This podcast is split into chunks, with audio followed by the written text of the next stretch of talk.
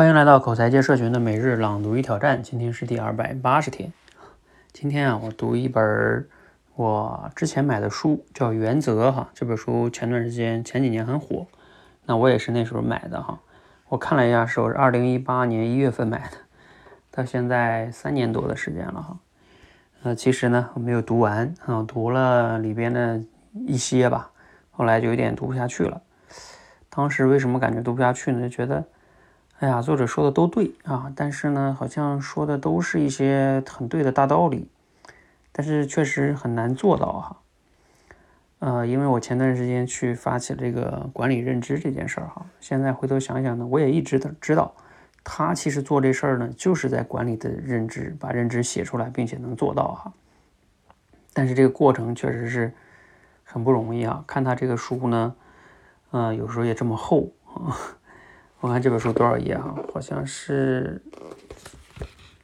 嗯，五百五十页哈，所以很厚的一本书。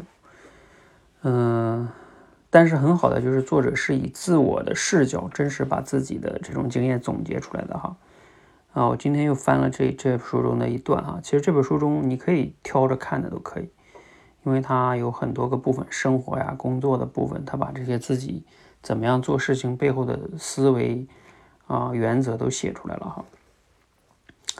啊，我我就挑一段给大家读一段哈。刚才读的这段觉得挺好的，就是他是让我们这个每个人的大脑要做到极度开放，但是呢，我们每个人做不到极度开放，有时候会会他说到，就是我们人会有两大障碍，每个人都有这种障碍哈。这种障碍呢，一个叫自我意识，一个叫思维盲点。这个自我意识呢，通俗的说是什么呢？就是说，指我们的潜意识里边的防卫机制，它使你难以接受自己的错误和弱点。你有一些根植于内心最深处的需求和恐惧，例如需要被爱，害怕失去别人的爱；需要生存，害怕死亡；需要让自己有意义，害怕自己无意义。这些需求呢，都源自于大脑里边的一些原始部分，如杏仁核哈。这个部分呢，我就先读这么点啊，因为其实就像我们过去接触很多想练口才的朋友，啊，就是当众讲话紧张，就是太在乎别人的评价，啊，就是这个里边的这个防卫机制哈。当然，每个人深层次都有他说的你的需求和恐惧，嗯，那这些就会成为你的自我的障碍，自我意识的障碍啊。那我还想说一说他这个第二个障碍哈，叫思维盲点。这个思维盲点是什么呢？我觉得他这段写的挺好的哈，就是你的思维方式有时候会阻碍你准确看待事物，就像人类变音变色的能力有差异一样，我们认知和理解事物的能力也有差异。我们以自己的方式看待事物，例如一些人就是呃能看到大图景，但是看不到小细节。而另一些人呢，就是能看到小细节，但是看不到大图景。一些人习惯线性思维，而另一些人呢，就习惯发散思维等等。所以很自然哈，人们无法理解自己看不到的东西。没有识别规律和综合分析能力的人，不知道识别规律和综合分析是怎么回事儿。就像一个色盲不知道能变色是怎么回事儿一样。与人类身体功能的差别相比，人类大脑功能的差别要不明显的多。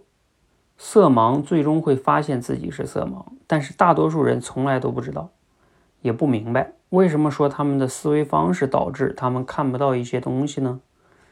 让问题变得更复杂是，尽管人都有思维盲点，但我们不愿意看到这些这个事实。当你指出某个人的心理弱点时，对方的反应通常是像你指出他身体的缺陷一样感到不舒服。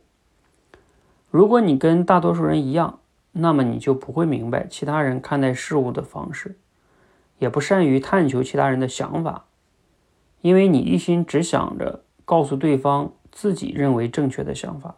换句话说，你是一个头脑封闭的人，有太多的先入之见。头脑封闭的代价极为高昂。当其他人向你展示各种美妙的可能性和可怕的威胁时，你会视而不见；当其他人提出可能是建设性甚至是能救命的批评时，你也不能领会。啊，我先读这么多哈，不知道刚才读这段大家有没有感触哈？其实我读的时候我自己都有很深的感触，我也有去反思哈。嗯，很多的时候我们每个人的思维模式里边都像他说这个色盲一样，我们每个人其实都是色盲，从思维层面上来说，但是我们又不觉得自己是色盲。你看色盲是有很很容易的，就是辨别出来的，对不对？哎，我给你这个红橙黄绿青蓝紫，你一看你看得出来和看不出来，就能分别出你是不是色盲。但是，我们说我们这个每个人的思维模式中都有他的盲点，然后，那我们怎么检验我有盲点呢？这个好像就不像看色盲那么容易检验，所以我们不觉得自己有这样的盲点，那也就不能去正确的认识自己，也就不能去改，不能去改变，我们就以为自己没有问题，那结果是什么呢？他说的这个哈，就是我们头脑变得封闭。那我们的代价就会极为高昂。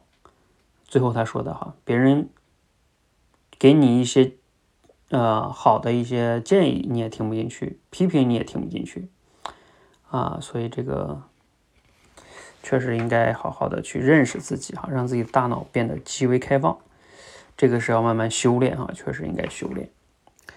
好吧，我希望我今后能在读这个书的过程中给大家去不断的分享。啊，如果你感兴趣呢，也可以一起来读哈。好，希望对你有启发，欢迎和我们一起每日朗读与挑战，持续的输入、思考、输出，口才会更好。